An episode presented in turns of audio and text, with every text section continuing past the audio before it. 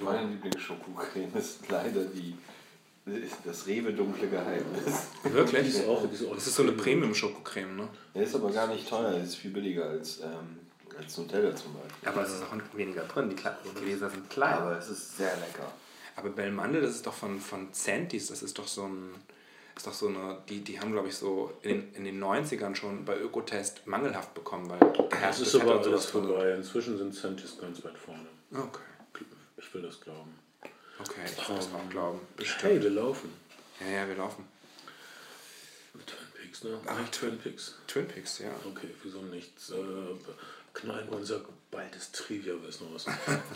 Hey, ahoi, herzlich willkommen bei den Flimmerfreunden. Seid ihr bereit, mit uns und einem mutigen FBI-Agenten in der Holzfäller Provinz zu verschwinden? Und kaum habt ihr ein Geheimnis aufgedeckt, kommen fünf dunklere, irgendwie vage, erotischere Geheimnisse nachgerückt. Das ist ein verwirrendes Ding, was äh, auf euch zukommt mit uns und unserem, ach, das ist kein, Entschuldigung, das sollte ein bisschen begeistert sein, aber es geht heute um die Serie Twin Peaks. Und das machen wir für euch, weil ihr das so mögt. Twin Peaks Ja. haben wir rausgefunden, unser, unser Marktforschungsinstitut, also wir haben mal, Also Facebook hat mal angeboten, sich in die Stats einzukaufen und hat so als Gratis-Vorschau uns eröffnet, dass die beiden Serien, die am aller, aller populärsten bei den Leuten sind, die uns, die unsere Seite mögen, nämlich äh, How I Met Your Mother und Twin Peaks sind. ja und How I Met Your Mother, Da habe ich könnte man einen Podcast so zu, du hast nicht mal was okay, ich hätte jetzt gesagt, das kennt irgend, das ist zu, das kennt ja jeder, was, was soll man da... Also es geht dann so hin und her und der eine Typ ist ein heißer Stecher und, und dann der andere Typ ist so ein bester Freund, der aber nicht sexy ist. Und dann ist es, gibt so ein fanatisch monogames Paar, was aber unterschwellig Probleme hat. Alter, das, das kennt ihr doch schon. Aber Twin Peaks kennt ihr vielleicht nicht mehr.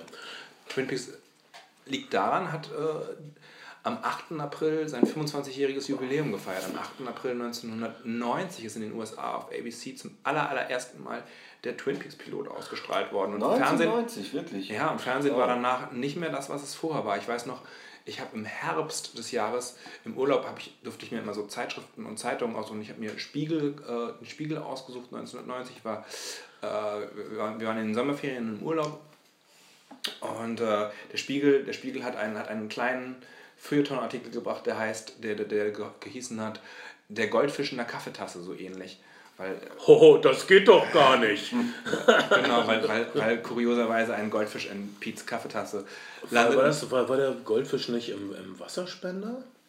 Ich glaube, der ist im, im, im Kaffee oder. Also Jetzt realistisch gesehen, wenn das Kaffee ist, wie willst du dann den Goldfisch erkennen? Kaffee ist doch so dunkel. Wasserkühler ergibt doch viel mehr Sinn. Na, Ich glaube, er war in der Kaffeetasse. Du willst es glauben. vielleicht Aber die, die Lange- Vergangenheit lange Rede- malt mit goldenem Pinsel. Lange, lange Rede, kurzer Sinn. Ich habe zwei Artikel im Urlaub in, in, äh, im Spiegel gelesen. Und der eine war, hat mich zu Monty Pythons Flying Circus gebracht und der andere zu Twin Peaks. Und, und es hat sich gelohnt. Danke, Spiegel. Mit immer, wenn ich dem Äquivalenz, dem heutigen modernen Äquivalent zum Spiegel, also dem Internet nachgehe, lande ich auf irgendwelchen Islamistenseiten, wo, wo Islamisten ihre menschliche Seite zeigen und uns in ihrer Verhüllung neben Nutella posieren und Oder Daumen hoch machen. Es, es, es gibt so eine, ja, Islamisten streichen Katzenseiten oder so. Also das ist, worauf ich lande. Früher durch äh, gezielte kulturelle Führung durch das Spiegelfeuilleton landete man bei Monty Python und Twin Peaks. Bravo Spiegel, Buh Internet. Äh, wir versuchen unseren Teil zurückzugeben. Mein Name ist Bernd Begemann Ich bin Kai Otto. Und ich bin Ben Schado. Und äh, wir sitzen hier letztendlich auch ähm, durch die Großzügigkeit unseres Sponsoren pizza.de, äh, pizza.de und eine einsame Nacht muss nicht mehr furchtbar sein. Ich versuche jedes Mal einen tollen Pizza.de-Slogan zu erfinden und Ja. das ist das Beste, was ich mir heute ausgedacht habe. Ähm, Pizza.de für den lebensverändernden Snack. Das denke ich vor jedem Snack, dass ab jetzt alles besser wird. Und, und hinterher fühle ich mich aber noch schlimmer und benutzter und Oder- beschmutzter als je zuvor. Oder, oder für die für, für ähm, Pizza bestellen, Fahrer kennenlernen. Oh, es klingt wieder so völlig Es klingt- äh, klingt- creepig bei, bei dir so. Nein, können, können Sie nicht den jungen Fahrer vorbeischicken? Das klingt so krank, Herr Otto. Ich weiß nicht, ich mit dir... Ich, ich habe das Gefühl, immer wenn ich dir so zuhöre, was so deine persönlichen Fantasien und Vorlieben sind, denke ich, ich müsste mich duschen hinterher. Ähm, eine Bekannte von mir hatte mal kurz was mit einem Postboten, den sie tatsächlich bei einer Paketübergabe für die Nachbarin kennengelernt hat. Den Film habe ich auch gesehen. Und der, der hat so mit gebrannten DVDs gehandelt. Und seine, seine, seine, seine Hookline ist irgendwie gewesen. Es wir- wirklich war, hat sie so eine Liste vorgelegt und sie konnte so ankreuzen und hat gesagt, ja, ne, ähm, such dir mal, also kostet eigentlich was, ne, aber such dir mal so vier, fünf Titel aus, bringe ich dir dann nächste Woche vorbei. Das klingt schwul, aber er hat sich dann, obwohl er ein schwuler, schwarz DVD-brennender Postbote war, überwunden. Ich glaube, ich glaube, es ist bei Eisessen geblieben. Ja, das, ist so eine, das ist so eine richtige 90er-Jahre-Geschichte. Als Leute schwarzgebrannte DVDs aufregend fanden. Ähm, ich ich fühle mich warm, ich fühle mich wieder jung. Ähm, naja, ähm, und zumal wir auch ein. Schließt sich der Kreis. Früher, als ich im Urlaub war mit meinen Eltern, durfte ich mir auch was aussuchen. Ich habe mir immer ein Eis ausgesucht. Kein Spiegel. Ja, da sieht man mal. Äh, wir haben eine neue Tee-Kreation von Ben bekommen. Ben, darf, magst du uns den Tee vorstellen, den wir haben? Ich habe keinen Beutel mehr in der Tasse. Oh, äh, Alnatura Fenchel Anis Kümmeltee. Äh, aus biologischer Landwirtschaft, Oh Ziehzeit 8 bis 10 Minuten. Oh, das ist doch nicht wahr. Alnatura, Fenchel, Anis, Kümmel. Jetzt, jetzt doch bin ich, off ich bin offiziell entsexualisiert. Danke, Freunde. Toll, jetzt muss ich wieder irgendwie zehnmal hintereinander Kommando mit Arnold Schwarzenegger sehen, um mich halbwegs wieder wie ein Mensch zu fühlen. Aber, naja, Phan oh, Phantomkommando heißt er auf Deutsch. Phantomkommando heißt Der er. tollste Film Let off some steam, Bennett. Ja, genau. Besonders die, die Stelle, wo er den, äh, die ganzen Gartengeräte benutzt, um ein Bataillon zu töten. Das habe ich sehr, da habe ich viel drüber nachgedacht. Aber das ist nicht unser Thema. Äh, Duff wir- Light hat jetzt eine Werbung in den USA, in der Arnold Schwarzenegger Tischtennis spielt. Ja, ist egal. Äh, äh, das, das sind sinnlose Fakten, die Das sind- überhaupt keinen. Naja, es, es gibt gerade so eine, so eine Kampagne, die halt sagt, trinken Bud Light und in deinem Leben passiert Unglaubliches. Leute sind auf einmal in einem realen Pac-Man Pac-Man äh, Labyrinth oder sie spielen gegen Arnold Schwarzenegger Tischtennis. Und ähm, es ist aber allgemein bekannt, dass Bud Light wie Pisse schmeckt. Also wirklich, Bud Light, Okay. Bud Light, hat, Bud Light hatte so ein Imageproblem. Das Äh, wird sich ändern, wenn Bud Light unser nächster Sponsor wird. Hallo Bud Light, wir sprechen zu euch. sie, sie haben so, sie haben so Ja, das war jetzt ein harsches Urteil. Aber wir können es jederzeit aus der Welt schaffen für ein paar Gefälligkeiten. Bud Light ist halt ein klassisches Frauenbier und hatte ein Problem damit, weil sie auf die Flaschen als Werbeslogan äh, ähm, gedruckt haben für die Nacht, in denen du Nein, für die Nächte, in denen du Nein aus deinem Wortschatz streichst. Manche Leute haben, haben, ihn, haben ihn unterstellt, äh, es wäre latent sexistisch und würde, würde äh, Date Rape und anderen Sachen Vorschub leisten. Genau, denn wenn eine Frau Nein sagt, heißt das, das reicht mir noch nicht. Und wenn ein Mann Nein sagt, heißt das, äh, wo bin ich hier? Und, äh, und so weiter. Es ist, es ist schwierig. Menschliche Kommunikation ist super, super trickig. Äh, wir müssen uns klar machen, dass Twin Peaks auf eine Art die Serie ist, die nicht nur Fernsehen, wie wir es heute kennen, erst ermöglicht hat, Ja. sondern vielleicht ist es auch die Serie, die ähm, die 80er Jahre beendet hat. Auf eine Art. Das ist eine sehr steile These von mir. Nein. Nein? Und die 90er eingeleitet. Irgendwie ja. Irgendwie waren durch Twin Peaks. Das es ist, es ist, es, pa- es passt irgendwie so schön. Dass man, aber am Anfang eines Jahrzehntes, das wissen alle Leute, die irgendwie mit Kulturverkauf äh, im weitesten Sinne zu tun haben, Musik, Film und so, am Anfang einer neuen Dekade will man irgendwie was Neues oder einen neuen Sound, eine neue Philosophie. Äh, und äh, Du hattest auf, hast auf jeden Fall mit David Lynch einen Regisseur gehabt, der jetzt nicht klassisch aus dem Fernsehen kam, sondern der ein Kinoregisseur gewesen ist in den 80ern, mal unerfolgreicher, siehe Dune, aber zuletzt sehr, sehr erfolgreich mit, äh, nicht Wild at Heart, sondern 1986, auch äh, Blue äh, Velvet. Blue Velvet, Dennis Hopper, genau. Ähm, Aber auch so, auch so ein Film wie Blue Velvet, der super viel Preise gewonnen hat, für einen Oscar nominiert war, was weiß ich, äh, hat äh, gerade mal so die Unkosten eingespielt. Also das ist äh, ja, in, war, in, Kunst ist nicht viel Geld. War, war auf jeden Fall in Euro Europa, also einer der Filme, die in Europa, ist ja sowieso so eine Faustregel, dass man mittlerweile sagt, Europa ist der letzte Kontinent, der noch Arthouse mag. Auf allen anderen Kontinenten ist Arthouse mehr oder minder mittlerweile tot. Also in Asien, insbesondere China, juckt es niemanden. Und auch in den USA ist Arthouse kein, Arthouse kein echter Markt mehr. Ähm, aber genau, in Europa viel erfolgreicher als Also David Lynch hatte diese Reputation als Künstlertyp, der aber irgendwie also ein abseitiger Nischentyp war. Äh, er partnerte sich zusammen mit Mark Frost. Mark Frost hatte Fernseherfahrung von der Serie Hill Street Blues, einer der ersten realistischen Polizeiserien. Ja. Äh, mit, äh, das ist auch wichtig. Ja, aber Hill Street Blues ist auch noch wichtig, hatte äh, diese über mehrere Folgen gegen, gehenden äh, Handlungsbögen. Mhm. Das war sehr ungewöhnlich und das, war so mit die Neuerung, soweit ich weiß, äh, von Hill Street Blues. Vor Hill Street Blues gab es das eigentlich nicht in so syndikalisierten Serien. Äh, und äh, die beiden treffen sich also in einem Kitsch-Restaurant in Los Angeles und dann haben sie ihre Ausgangsidee, eine Leiche wird in einem See an Land gespielt. Also eigentlich ein klassischer Whodunit. Die Prämisse ja. von Twin Peaks ist, und damit greift man aber eigentlich viel zu kurz, wenn man die Serie als Ganzes betrachtet, eine Whodunit-Prämisse. Also sprich, wer war der Mörder, wer hat Laura Palmer ermordet? Wir, wir nehmen diese Ausgangsposition als äh, äh, Entschuldigung praktisch, ein Mikrokosmos äh, zu erhellen, äh, eine Welt offen zu legen, äh, eine gleichzeitig auch eine Art Seifenoper-Parodie zu machen. Also Leute, die Seifenopern mögen, können Twin Peaks auch mögen. Leute, die sich über Seifenopern lustig machen, können Twin Peaks auch mögen. Äh, das nennt man Play it both ways, also mhm. es einrichten. Äh, Twin Peaks, das muss man sagen, ist äh, eigentlich auch hat so auch eine eigene Seifenoper in, ja, in der Serie. Eine Seifenoper in der Seifenoper, die dauernd im Fernsehen in Twin Peaks nebenbei läuft und äh, die tatsächlichen Geschehnisse der Serie ironisch äh, kontrapunktiert. Ähm, okay, ich möchte jetzt noch mal kurz was sagen. Ich habe das Gefühl, dass die eher abseitigen amerikanischen Künstler, dass die eine Absicht haben immer. Und zwar wollen sie den normalen Leuten, den, den Spießern, den Mittelwestlern sagen, hey, wir sind gar nicht so verrückt. Ihr seid auch verrückt. Ihr denkt, ihr werdet normal. Aber eigentlich seid ihr extrem verrückt.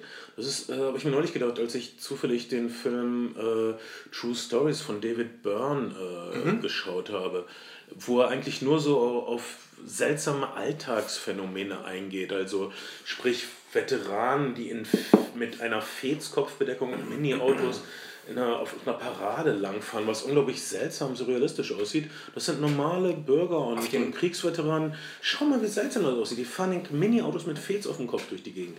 Das ist dieser Impuls. Der Außenseiter-Avantgarde-Künstler will sich nicht allein fühlen. Er will sich nicht isoliert fühlen von dem Land, von dem er nicht sicher sein kann, ob es ihn ernähren wird oder nicht. Und das ist der Impuls von David Lynch. Und äh, das ist der Impuls, der ihn getrieben hat bei Blue Velvet der berühmte weiße Gartenzaun, mhm. also der weiße Gartenzaun, der für alles steht, was gut und gesund und richtig ist in den USA. Aber schaut mal dahinter. Hinter die Abgründe. Naja, die Abgründe der Kleinstadt gibt es natürlich auch vor. Die gibt es auch im Noir schon angelegt. Also in der Provinz gibt es auch die tief, äh, tiefsten Seelen oder so ein Film wie Out of the Past, der so, ein, so eine Flucht in, in die Provinz erzählt, ein Stück weit. Oder das war ein One One. Ich glaube, hier ist viel wichtiger so eine Serie, die es in Deutschland nicht richtig geschafft hat, aber ein wahnsinniges Ereignis war der Roman und die Serie Peyton Place. Ah ja. Äh, was, äh, dass die Serie die Maya Farrow zum Star gemacht hat. Eigentlich, das war so ein Hausfrauenreißer. Im Grunde war es auch ein Vorgänger von sowas wie Desperate Housewives. Hier sind also diese ganz normalen Nachbarschaften und alle gehen so ihrer Beschäftigung nach und machen Grillpartys und das ist alles ganz normal. Aber dahinter Sodom und Gomorra, Partnertausch, Alkoholismus und so weiter. Das Erstaunliche, das Erstaunliche ist tatsächlich, dass die Serie ja in den USA sofort der Überhit gewesen ist. Alle Leute haben gerätselt, wer hat Laura Palmer äh, ermordet. Sprüche aus der Serie waren zitierfähig. Es gab diesen Agent Cooper-Kult. In Deutschland ist die Serie bei RTL ausgewertet worden. Die haben zu der Zeit versucht verstärkt auf heimische Produktion zu setzen. In Deutschland ist zu der Zeit, und das mag man, und das ist noch gar nicht so lange her, das sind 25 Jahre, mag man kaum glauben, waren zu der Zeit die Serien am erfolgreichsten, die in Deutschland gedreht wurden. Und das ist bei RTL zu der Zeit ein Schloss am Wörthersee gewesen. Das muss man sich mal, das muss man sich mal vorstellen. RTL hat die Serie abgesetzt wegen extrem schlechter Quoten. Sat1 hat damals im Videotext den Mörder verraten von Laura Palmer. Danke. Äh, vielen Dank Sat1, wenn man es wenn man's lesen wollte. Und dann ist die Serie mit Unterbrechung dann in der zweiten Staffel, also die zweite Hälfte der zweiten Staffel, auf Tele 5 versendet worden. Ja. Ähm, Verdammte Schande. Das, das, das muss nicht euer Schicksal sein. Ihr könnt, es gibt inzwischen sehr gute Video, DVD, Blu-ray-Editionen, Ja. soweit ich weiß. Ähm, ihr könnt das, ihr könnt die Magie jetzt richtig kompakt haben, so wie Gott sie gewollt hat, mit all diesen wundervollen, man muss sagen, was ich unglaublich finde immer an, an, an Twin Peaks, diese ganzen David Lynch behandelt all diese Schauspieler wie Stars und hat unglaubliche, holt unglaubliche Performances aus ihnen raus. Also diese ganzen Schauspielerinnen zum Beispiel von Peaks sehen so unglaublich schön aus. Sie bin, haben, äh, sie spielen so gut und, und prägnant, wie dann hinterher nie wieder in ihrer Karriere. Also Sherilyn Fenn, Mädchen Amick haben in äh, haben hinterher in Filmen gespielt und so weiter, aber nie wieder hat, hat, hat, hat ein Regisseur äh, so viel für sie getan oder hat ein Drehbuch ihnen so viel zu tun David gegeben. Lynch äh, fetischisiert sie auch.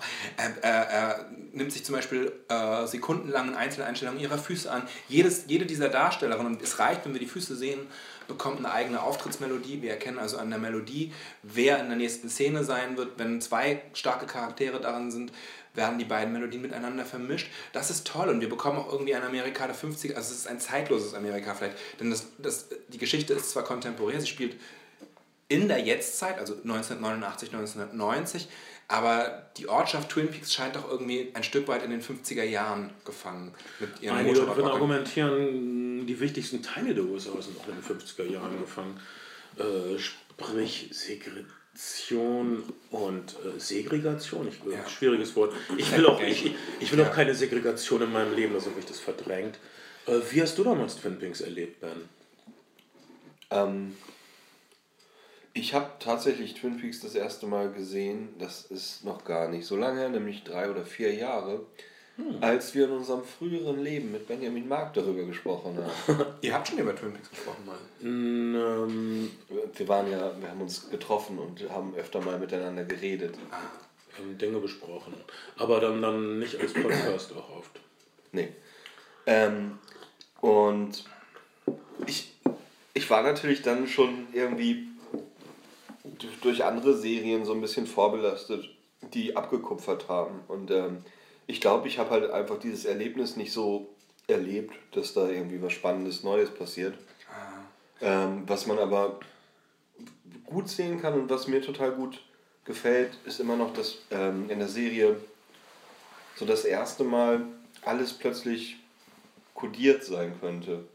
So, ähm, in, in Serien vorher ist es tatsächlich so, dass ähm, es gibt entweder das Geheimnis oder die Realität oder ähm, und das eine, das Geheimnis wird kodiert und die Realität ist real und äh, bei Twin Peaks ist beides in beidem möglich und das finde ich, äh, finde ich nach wie vor sehr spannend, weil es auch die ganze Zeit quasi da ist. Ach man, ich drücke mich Ja, das immer so völlig, unpräzise nein, nein, du, du hast völlig recht. Das ist dieser, das, das ist ein surrealistischer Effekt, das ist der Parallelwelteffekt. Es gibt eine Realität direkt neben unserer Par äh, Realität.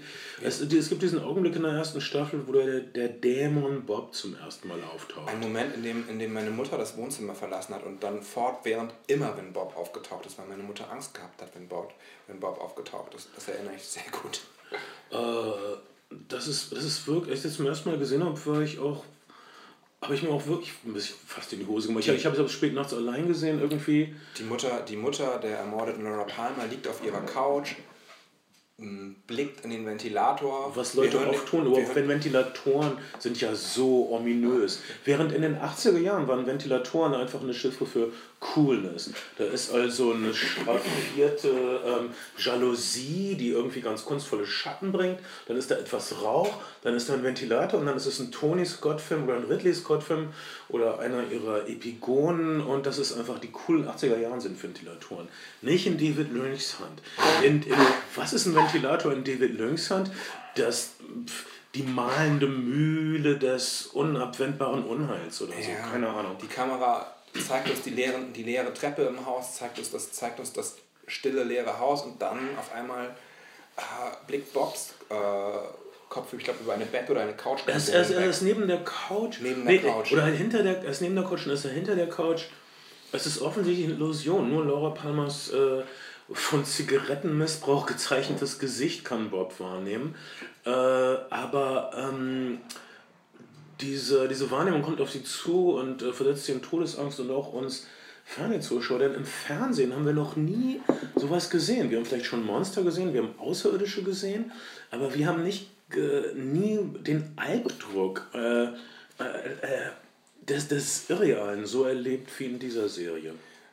Bob, der ursprünglich ja ein Teil der Crew gewesen ist und dann, dann in einem Shot im Spiegel aufgetaucht ist, so will es die Legende und von, von fortan von David Lynch verhaftet worden ist. Mittlerweile, mittlerweile verstorben, der Darsteller. Oh Mann, hat wahrscheinlich überall, wo er hinging, haben Leute angefangen zu schreien. Ah, da ja. ist er bestimmt zum Es gab- Alkoholiker es gab, geworden. Es gab, der hat noch so in so einem Anthrax-Video, äh, Sound of White Noise, zu der Platte er noch mitgespielt, aber es gab Gerüchte, er wäre an HIV verstorben, aber äh, ich glaube, er ist an, anderen, an irgendwas anderem verstorben. Bin Ja, ich habe gelesen, dass David Lynch ihn gefragt hat, ob er ein Schauspieler wäre. Nö, ja gut, du bist jetzt ein Schauspieler. Aber ich weiß nicht, das ist wieder, ist egal. Ähm, Ja, da gibt's Also die äh, auf jeden Fall äh, klassische Geschichte, ähm, halt ab Twin Peaks, es gab äh, auf einmal, es ist als ob jemand in einen Salon geht, an die Decke schießt und sagt, ab heute neue Regeln. Das ist der kulturelle Augenblick von Twin Peaks. ähm, den wir hier erstmal gar nicht so gespürt haben, dessen Nachbeben dann hier für viele Leute äh, spürbar wurde, als Akte X kam. Akte X ist, glaube ich, so. Also natürlich gab es auch noch sowas wie ausgerechnet Alaska, was hier, was hier Northern Exposure, was hier nicht so richtig gut lief. Äh, dann, dann irgendwann mal so ein Spätnacht Quotenfestungsding für Vox geworden ist. Ähm, aber richtig spürbar geworden ist das, was Twin Peaks gesät hat für, für die Leute dann erst, als hier Akte X zu einem großen Ding für Pro7 wurde, vielleicht zu dem ersten richtig großen Ding für Pro7. Und, und auch so die, die erste Serie, die richtig angefangen hat, DVD-Boxen abzusetzen, abzusetzen, wo Leute so Bench äh, Binge-Watching gemacht haben. Was auch ein bisschen daran liegt, dass Twin Peaks aus verschiedenen rechtlichen Verpflicht, äh, Verflechtungen nie wirklich lange greifbar gewesen ist. Also entweder man hat es halt aufgenommen, ich weiß, dass sozusagen noch vor, lass es 10 oder 15 Jahre gewesen sein, vor 10 Jahren wurden noch so auf, in Kleinanzeigen äh, Videoaufzeichnungen, VHS-Aufzeichnungen oder, oder VHS umkopiert auf DVD-Aufzeichnungen äh, angeboten an Leute, die Twin Peaks nicht gesehen haben, weil es hier nach der Erstausstrahlung sehr lange nicht gesendet worden ist, nirgendwo gezeigt worden ist praktisch. Heute Und auch noch nicht in eurer greifbar. Garage. Die Top-Angebote von früher. Ja, es gibt ja Leute, die gerade sagen, VHS wird das neue Vinyl, aber das, ähm, Also ich glaube das nicht. ich glaube es auch nicht. nicht. Es hat einfach, äh, bei Vinyl ist einfach der akustische Mehrwert gegeben, bei VHS ist es einfach ein, wenn man von den Boxen mal absieht, nicht wirklich charmantes analog auf Band zu gucken. Für, für, für mich wird iPod Classic das neue Vinyl. Es gibt, es, ich, ich lege mich fest, es gibt keine tollere Methode, Musik zu hören, als über ein iPod Classic. Die nicht mehr gebaut werden, jetzt soll alles gestreamt werden.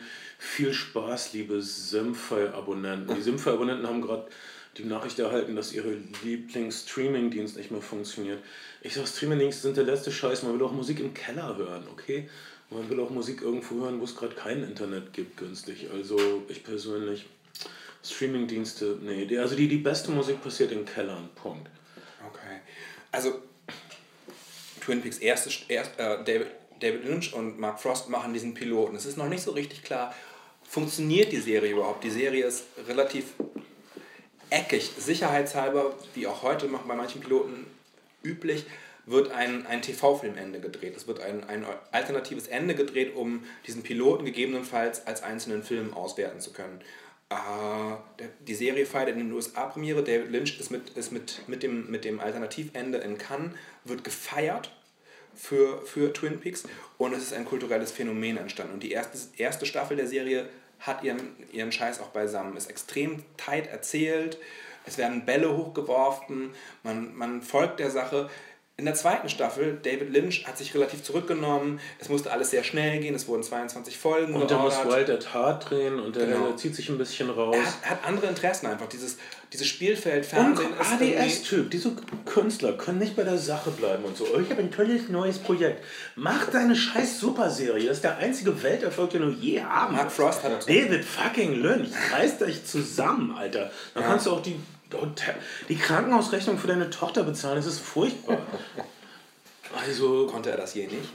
ja, es hatte finanzielle Probleme. Ah, ist egal, ist eine andere Geschichte. In Und- jüngerer Zeit? Nein. Doch, äh, Ja. vor, er, meint, er hat ihr eine Rolle gegeben, damit sie ihr, ihren Krankenhauszeug bezahlen kann. Okay.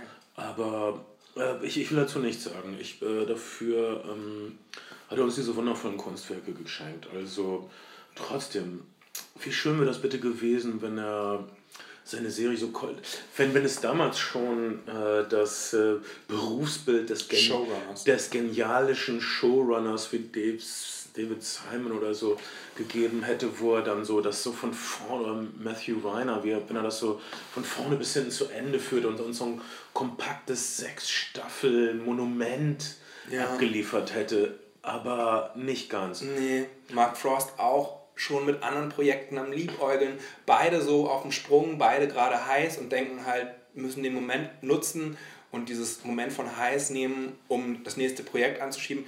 Und Twin Peaks, die zweite Staffel, alles nach der, ich glaube, also die letzten 22 Folgen, leiden sehr darunter, weil es sind es ist immer noch eine tolle und fantastisch anzusehende Serie, wenn man in diesem Mit, mit, Universum an, ist. mit, mit angenehmen Überraschungen. An aber Wyndham, dann Wyndham, gibt also Charaktere wie Wyndham Earl und so, das ist natürlich alles toll, aber es ist teilweise nicht mehr tight. Es ist teilweise fast schon irgendwie beliebig skurril und nur noch skurril um des skurril Willens und nicht mehr, nicht mehr, nicht mehr der Narration. Es fehlt der rote. Faden. Je- Jeder kennt die Geschichte vom Niedergang von Twin Peaks. Äh, aber jetzt erst wird, finde ich, im vollen Umfang klar, was für eine verpasste Chance das ist. Auf der anderen Seite, vielleicht war es so. Vielleicht hatten sie nicht mehr zu erzählen, als da ist diese Leiche und wir werden aufdecken, wer dafür verantwortlich ist. Wir werden aufdecken, was hier alles für Schweinereien äh, abgehen in dieser angeblich sauberen, naturverbundenen Stadt nahe der kanadischen Grenze. Ach, aber dann äh, Regierungsverschwörung, äh, Außerirdische im Wald. Okay, da kommt Akte X schon praktisch um, um, um die Ecke und pfeift ein fröhliches Lied. Ja. Ähm, Das ist, das ist auch nicht unbedingt komplett neu an Twin Peaks, aber Twin Peaks hat auf jeden Fall mit Angelo Badalamento einen, einen, einen Soundtrack-Komponisten, der prägend ist und wenn man in den mittleren und späten 90ern nachts diese Entspannungs-CD-Boxen mit 14 CDs und sanfter, sanfter äh, Entspannungsmusik, die zu äh, Brandungswellen abgespielt wurde, nachts äh, beworben gesehen hat, war immer, die Twin, war immer das Twin Peaks-Thema dabei. Wow, äh, ich, ich rede ganz anders. Wenn ich das Twin Peaks-Thema höre, werde, werde ich innerlich ähm, angespannt. Ich, ich komme in Hab-Acht-Stellung. Ich, ich denke, gleich passiert was Spukiges, ähm, weil ich es nicht anders kenne. Ja, äh, die Mehrheit der Leute kannte es halt nur als nette Easy Listening Melodie.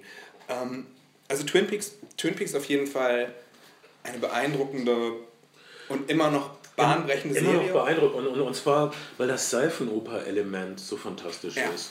Äh, die, das sind Leute, die sich einerseits über Seifenopern lustig machen, aber auch gleichzeitig eine ernsthaft gut verflochtene Seifenoper bauen und schreiben mit überraschenden Wendungen. Oh, die liebe Freundin hat von Anfang an eigentlich eine Intrige gesponnen. gesponnen.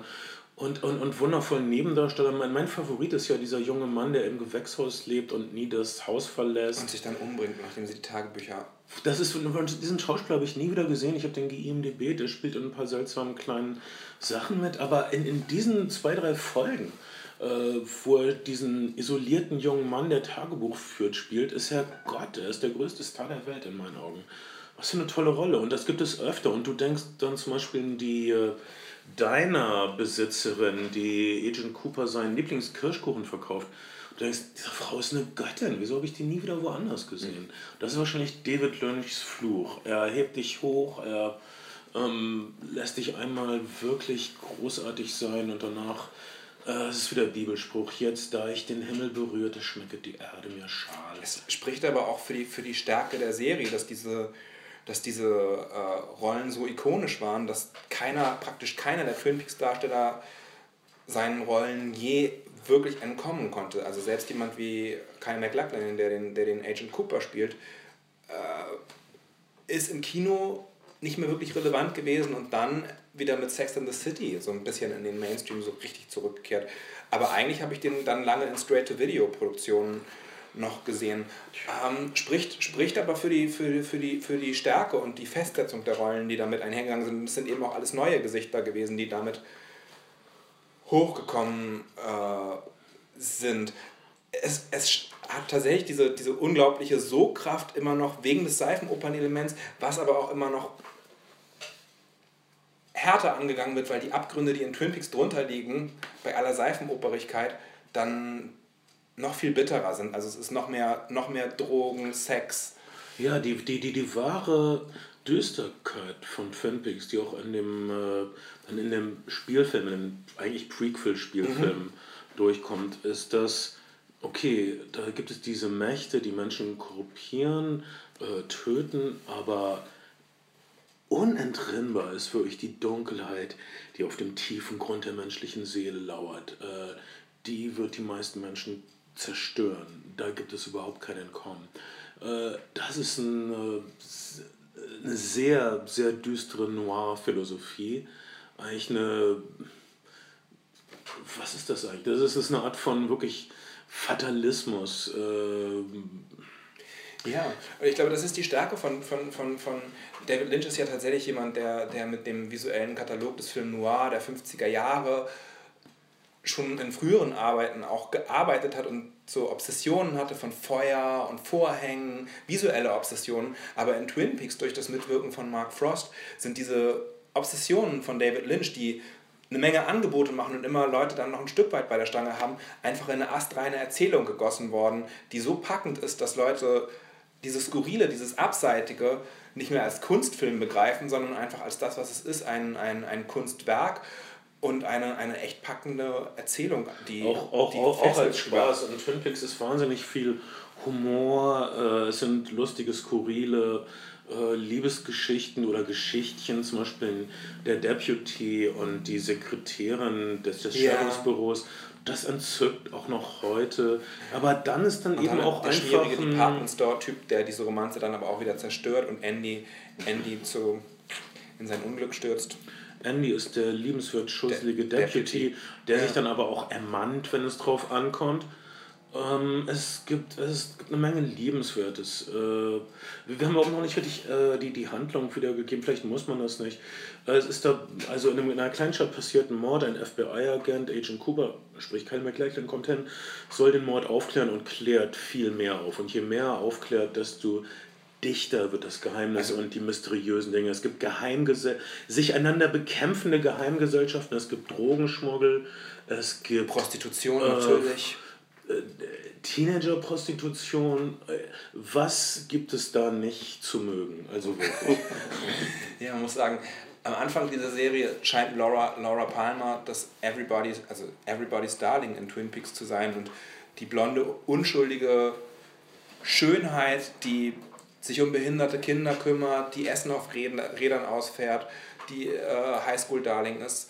Und ähm, er stellt sich raus, ihre dunkle Seite ist noch viel umfassender und viel, viel dunkler, als es eher heller Schein jemals hätte sein ja, können. Es ist die schwarze Sonne, um die sich das Twin Peaks-Universum dreht. Das Herz von Laura Palmer im Grunde. Und das kommt dann raus in dem Prequel Firewalk with Me, was dann ja, irgendwie alle Leute, in den, alle, ja, alle Leute in den Film gehen und dann weiter so lustige De Deputy Andy baut Mistgeschichten erwarteten, sondern sich wirklich konfrontiert mit einem düsteren Kunstfilm, der eigentlich vom Niedergang einer Frau und der, der Zerstörung einer Seele, der Autozerstörung einer Seele äh, sich beschäftigt. Also Firewalk with Me, kein Spaß, kein, kein Date-Movie, wahrscheinlich ein Kunstwerk. Und es werden auch nicht so viele narrative Leerstellen aufgefüllt, wie man sich das als, als Twin Peaks Serienzuschauer erhofft oder erwartet hätte. Ähm, Tja. So ist das. Dieses Jahr, es gab jetzt die Ankündigung, dass Fanpick äh, neu aufgelegt wird mit der Originalbesetzung und David Lynch. David Lynch ist aber inzwischen wieder abgesprungen. Ja. Zu wenig Geld. Es gibt, es gibt verschiedene Petitionen im Internet, die gerade massiv dafür plädieren, David Lynch doch irgendwie das Geld zu geben, was er, was er gerne hätte. Es scheint als relativ gesetzt zu gelten, dass Showtime 2016 eine Twin Peaks Miniserie, 25 Jahre später, äh, lancieren wird. Es scheint auch als Gesetz zu gelten, dass Mark Frost mit an Bord ist und die Hand auf den Drehbüchern hat. Und äh, Kyle McLachlan als, als Agent Cooper, der, so viel kann man glaube ich ein bisschen sagen, kein richtig gutes Ende am Ende der zweiten Staffel von Twin Peaks nimmt. Mhm. Ähm, ich sag nur ausgepresste Zahnpasta und Spiegel. Ähm, wird auch wieder als, als Protagonist mit an Bord sein. Man darf also gespannt sein, was passiert. Heil, Mark und David, kommt zurück. Zur Not bezahle ich euch das. von von, von äh, den Sponsoreneinnahmen, die wir von pizza.de, dem leckersten Bestellservice ja. der Stadt bekommen. Im, im, es, es wird Zeit, ähm, Twin zurückzubringen. Es wird auch zeitgemäß. Ich meine, so eine Serie wie True Detective ist im Grunde.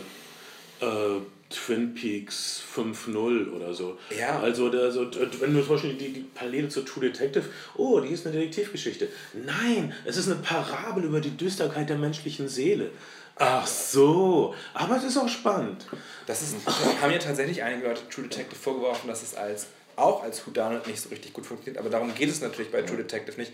Und True Detective hat ungefähr alles Twin Peaks zu verdanken. Das haben wir, glaube ich, im True Detective Podcast auch schon ja. herausgestellt. Die Frage ist, und ich meine, da sind Serien oft besser als Bands, die sich wieder vereinen. Obwohl es auch gute Reunions gibt. Und jetzt, jetzt schafft, schafft die Serie es als kulturelles Phänomen an das anzuschließen, was Twin Peaks gewesen ist? Oder, oder ist die nicht sozusagen notgedrungen dabei zu enttäuschen? Ich habe hab Fargo gesehen, Fargo die mhm. Serie, und man denkt erstmal, kann naja, scheiße sein, aber weil, die Serie weil der Film so ein Meisterwerk ist, weil die Serie versucht was anderes als der genau. Film. Die Serie die, die hat einen ganz anderen Ansatz, aber auch sehr Twin Peakig sehr Twin Peakig und auch, auch wirklich schafft wirklich auch diese Tonwechsel von absoluter Düsterkeit der Kleinstadt zu völlig skurrilen und abseitigen Momenten total gut.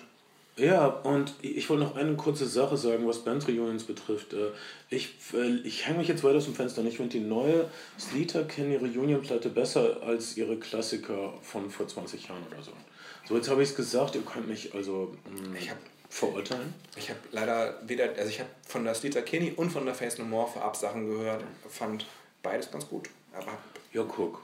Geht also. also geht also, ja. Und Face No More, das sind ja auch Könner. Wenn ja. man diesen speziellen hoch, hochgeschwurbelten Crossover mag, was du tust.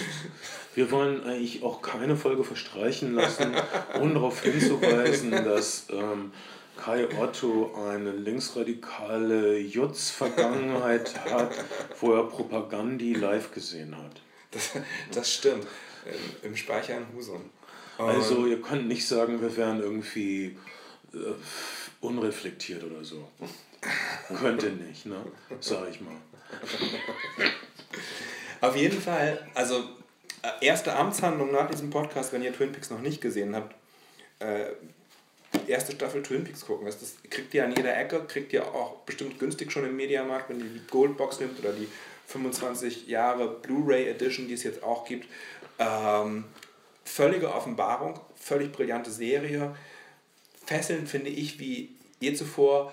Und, und bei ganz, ganz vielen Leuten in diesem Land tatsächlich noch eine, eine kulturelle Leerstelle, sei es, weil sie zu jung geboren sind oder weil sie einfach. Weil die Serie scheiße rauskam. Weil die Serie einfach. einfach in, in diesem Land. Ja, einfach schlecht verwertet worden ist und praktisch niemand, praktisch niemand sozusagen sie mitbekommen hat, sondern nur, nur die Epigonen und Nachfolgeserien, die sich darauf Ja, das ist unglaublich. Haben. Also eine, eine Serie, die sowohl äh, True Detective inspiriert, als auch die etwas leicht, äh, daher, leichter daherkommende David Kelly-Serie Picket Fences, die, die, ja. die, die schon im Titel so, so, so Twin Peaksig ist. Also Picket Fences sind diese weißen Gartenzäune. Ähm, meine Güte. Ähm, Twin Peaks hat also mögliche Welten angerissen, mögliche neuen, neue Formen des äh, Erzählens, des seriellen Erzählens. Selbst kann man sagen, dass Twin Peaks äh, die Möglichkeiten, die Welt, die es geschaffen hat, nicht wirklich betreten hat dann. Dazu war die Serie zu kurz. Es hat nicht wirklich die Möglichkeiten ausgespielt, die sie selbst äh, aufgeworfen hat.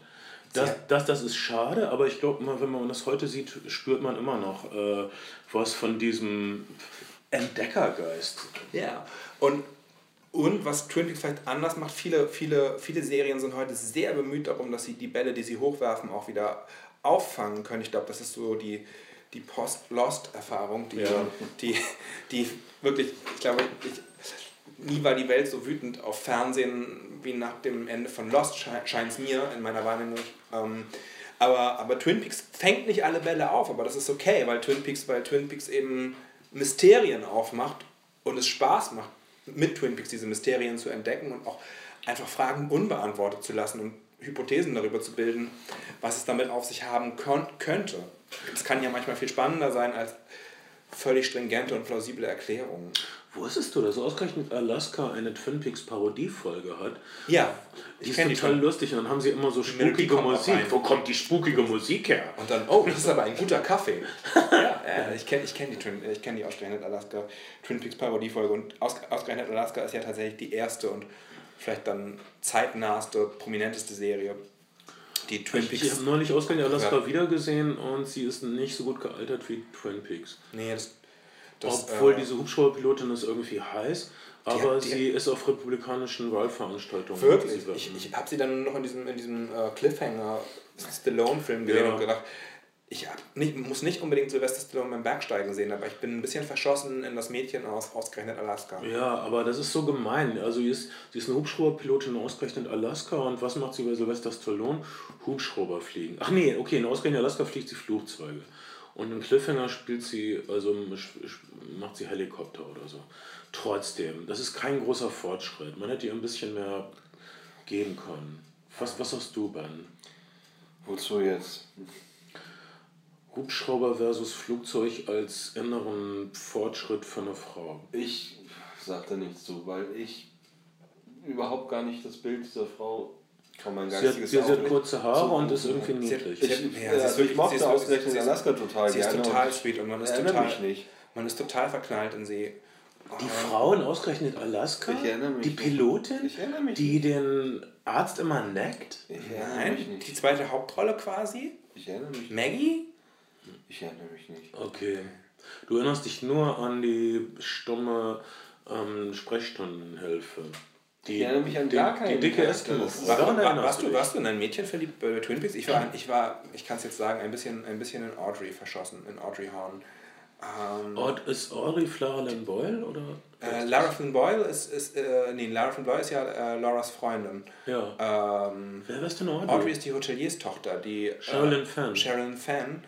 Ähm, Lara Flynn Boyle hat dann ja eine sehr unangenehme Geschichte noch, also wollte dann ja in dem, in dem, in dem Prequel nicht mehr mitspielen. Weil und sie nicht die Hauptrolle ist hat. dann, ist dann irgendwie vor allen Dingen durch Anorexie und ihre Beziehung mit äh, Jack Nicholson zuletzt, glaube ich, aufgefallen, auch schon vor ungefähr zehn Jahren. Nee, ähm, Sie hat Sharon, immerhin die Böse in Man in Black gespielt, soweit ich weiß. Shaolin, äh, Quatsch, Lara Flynn Boyle. Das ist nicht der Punkt. Äh, okay, Ich war- ich war okay. Also wenn, wenn, wenn, also wenn du sagen müsstest, was ist deine, was ist dein, Mädchen Amik natürlich auch, Mädchen Amik und, und, und ähm, dein geheimer Twin Peaks, wenn du dich entscheiden müsstest, dein geheimer Twin Peaks Schwarm wäre Sherilyn Fenn am ehesten. Sharon Fan oder Mädchen Amik? Eine von beiden, vielleicht Mädchen, vielleicht Mädchen Ich glaube, was heißt Mädchen Amy? Mädchen Amik. Aber ich weiß es nicht. Mädchen A. Es heißt bestimmt. Was Es heißt, nein, nein, der, ich habe David Lynch nennt sie, es gibt so ein, es gibt so auf dem auf der Gold Edition gibt es so ein Interview, wo sie zusammen Kaffee trinken und dann nennt er sie immer Mädchen. Mädchen Amick. Also sie wird Mädchen Amick heißen. Ähm, oh Mann, ich, ich habe Ben, du hast keinen geheimen Peaks Schwarm? Überhaupt nicht. Ich habe irgendwie all meine letzten emotionalen Fäden an menschliche Wesen verloren, auch wenn sie nur in Filmen auftauchen. Das ist das Verstörendste, was ich den ganzen Tag gehört habe. Ich finde es auch verstörend gerade, weil ich, äh, ich wünschte, ich hätte, ich könnte jetzt was sagen, aber ich kann nichts sagen. Das ist mir Oh alle Mann. völlig egal. ich glaube, Dafür brauchen wir dich hier. Das sind diese Art von Einsichten, die uns. Oh Mann, jetzt, jetzt schäme ich mich so. ja. Weil ich habe einen geheimen Twin Peaks? Schwarm. Sag, sag. Und zwar ist das die äh, Imbissbesitzerin. Die hat so eine das war ja Die. Kaffeebesitzerin. Erstmal macht sie die leckersten Sachen und dann hat sie eine aufmunternde und verzeihende Art zu lächeln, die ich wirklich umwerfend finde und ich vermisse sie sehr und ich wünschte, ich hätte sie in einem Film und so gesehen, dann äh, hätte ich ihr hohes Lied gesungen. Ja. Sie lässt sich dann leider mit diesem Ex-Knasti ein, der ein doppeltes Spiel hinter ihrem Rücken betreibt. Das war ja nicht überraschend. Ja, wirklich. Wirklich, wirklich. Ähm, Ja, Ah, ich habe ich, ähm, hab kürzlich, ah, völlig abseitig, egal. ist es abseitig, ist es unterhaltsam abseitig oder ist es. Naja, ich habe ich hab, ich hab Jim Morrison-Fans gegen mich aufgebracht. Das ist doch leicht. Das ist, es ist la- Du, du, du, du musst einfach sagen, es ist dann nur so scheiße. Nein, Und dann, hast- dann sind sie wütend. Ich weiß nicht warum. Ich ähm, habe äh, bei, bei, äh, bei äh, Sharon Fan an Agnes Varda gedacht, eine, eine französische Filmregisseurin. Ich weiß, wer Agnes Wader ist. Okay. Vielleicht, vielleicht, vielleicht Leute, Schnell mal IMDB. genau, diese, die, äh, Agnes Wader hat meinen Lieblingsfilm gedreht, Vogelfrei. Nein, einen von meinen 20 Lieblingsfilmen. Ähm, das, das nur am Rande. und ist mit dem, dem Regisseur der, der Regenschirme von Chessbook Ja. äh, liiert gewesen. Und ähm, ich habe das, hab das so ein bisschen, die junge Agnes Varda ein bisschen verfolgt. Und, und äh, Jim Morrison war eben großer Cineast. Auch in, in, seinem letzten, in seiner letzten Zeit, in der er in Paris gelebt hat, hat er, hat er so Setbesuche gemacht, halt äh, bei, bei so Novel Vague-Filmemachern und hat mit denen rumgehangen. Und da gibt es eben Fotos und da gibt es eben auch Fotos, wo er selber mit einer Super 8-Kamera filmt. Es gibt auch immer noch einen Super 8-Film von ihm zu kaufen für 20.000 Dollar, die Originalrolle, den er irgendwie auf der Insel geschossen hat, auf der Napoleon ausgesetzt worden ist. Ähm, äh, wie dem auch sei, äh, wie man halt im Internet dann schnell über drei Links auf abseitige Seiten kommt, habe ich den Typen gefunden, der in verschiedenen Foren behauptet hat, er hätte die Super 8-Kamera von Jim Morrison gekauft in Paris. Und dafür ziemlich viel Respekt in den Foren eingeschlichen hat. Und ich bin leider so ein, so ein braun, er hatte, er hatte, er hatte, Jim Morrison hat auf einer braunen Nitzo S56 gedreht. Ein deutsches Produkt. ein deutsches Produkt. Deutsche Ingenieurskunst. Und ähm, der gute Mann hat. Äh, und niemand mag Klugscheißer und ich habe mich eindeutig wie ein Klugscheißer aufgeführt. Äh, äh, hat eine Nitzo S80 in Paris gekauft, Ja. die sich nur durch die Brennweite von der S56 unterscheidet. Aber man, wenn man sehr, sehr, sehr genau hinguckt, sieht man es halt sofort. Und ähm, damit hat er nicht mehr Jim Morrison Super 8 Kamera gehabt. Und niemand, niemand hat gern etwas sehr Intimes, Persönliches von seinem Idol, wobei der Typ halt sich dadurch vor allen Dingen in den Vordergrund stellt, dass er Sachen sucht, die mal Jim Morrison gehört haben und er hat zwei Kategorien. so- so die, eine, die, eine, die eine Sache sind die, ist das vielleicht Jim Morrisons Das ist eine Motorrad Stufe, gewesen? Das andere, eine das Stufe andere, von Nekrophilie. Diese Menschen gehören enttarnt und entzaubert. Aber vielleicht hatte Jim Morrison ja mehrere Super 8 Kameras. Nee, er hatte, er hatte tatsächlich nur diese eine. Das die weißt du doch Fotos. vorher, weil willst du das genau wissen. Hätte, hätte vielleicht die andere gekauft und nicht ausgepackt. Weil, oh, meiner Braun komme ich noch super zurecht, scheiß auf diesen japanischen Müll. Nee, das andere ist auch eine Braun. Ach so, Sie hat, ne? einfach nur, sie hat einfach nur eine tätigere Brenn Brennweite. Bei der Bauerei bezeichnet die Zahl hinter dem S die längste okay, Millimetereinstellung Mann, das ist wirklich eine super langweilige Geschichte. Total. jedenfalls jedenfalls habe ich dafür in einem Forum eine Menge Hass kassiert. Und dafür sind Foren ja auch da. Ähm, hallo Internet, bitte versuch etwas Ich hoffe, du netter hast dich zu da unter sein. falschem Namen angemeldet. Ich konnte da, ich konnte da, nee, ja, ich konnte da mit meinem, mit meinem, mit einem, mit meinem äh, irgendwas-Account posten. Also, ich glaube, es ist aber tatsächlich nicht mein bürgerlicher Name. Nein. Das ist. Hättest du nicht einfach Ja oder Nein sagen können? Ich erinnere das nicht mehr so richtig. Oder das? Naja, oh, So wie Ben, so wie Ben keine Mädchengesichter in Twin Peaks erinnert. Und ich kann nicht fassen, dass du alle Staffeln von ausgerechnet Alaska geguckt hast und du kannst dich nicht mehr an die Pilotin erinnern. Ich erinnere mich an gar nichts, außer an diesen See und den, äh, den Anhänger. Den Wo der, der. Typ so eine, wo der Radiodisc-Jockey so Kunstwerke gemacht Ja, hat. genau. Ähm, das ist doch schon mal was.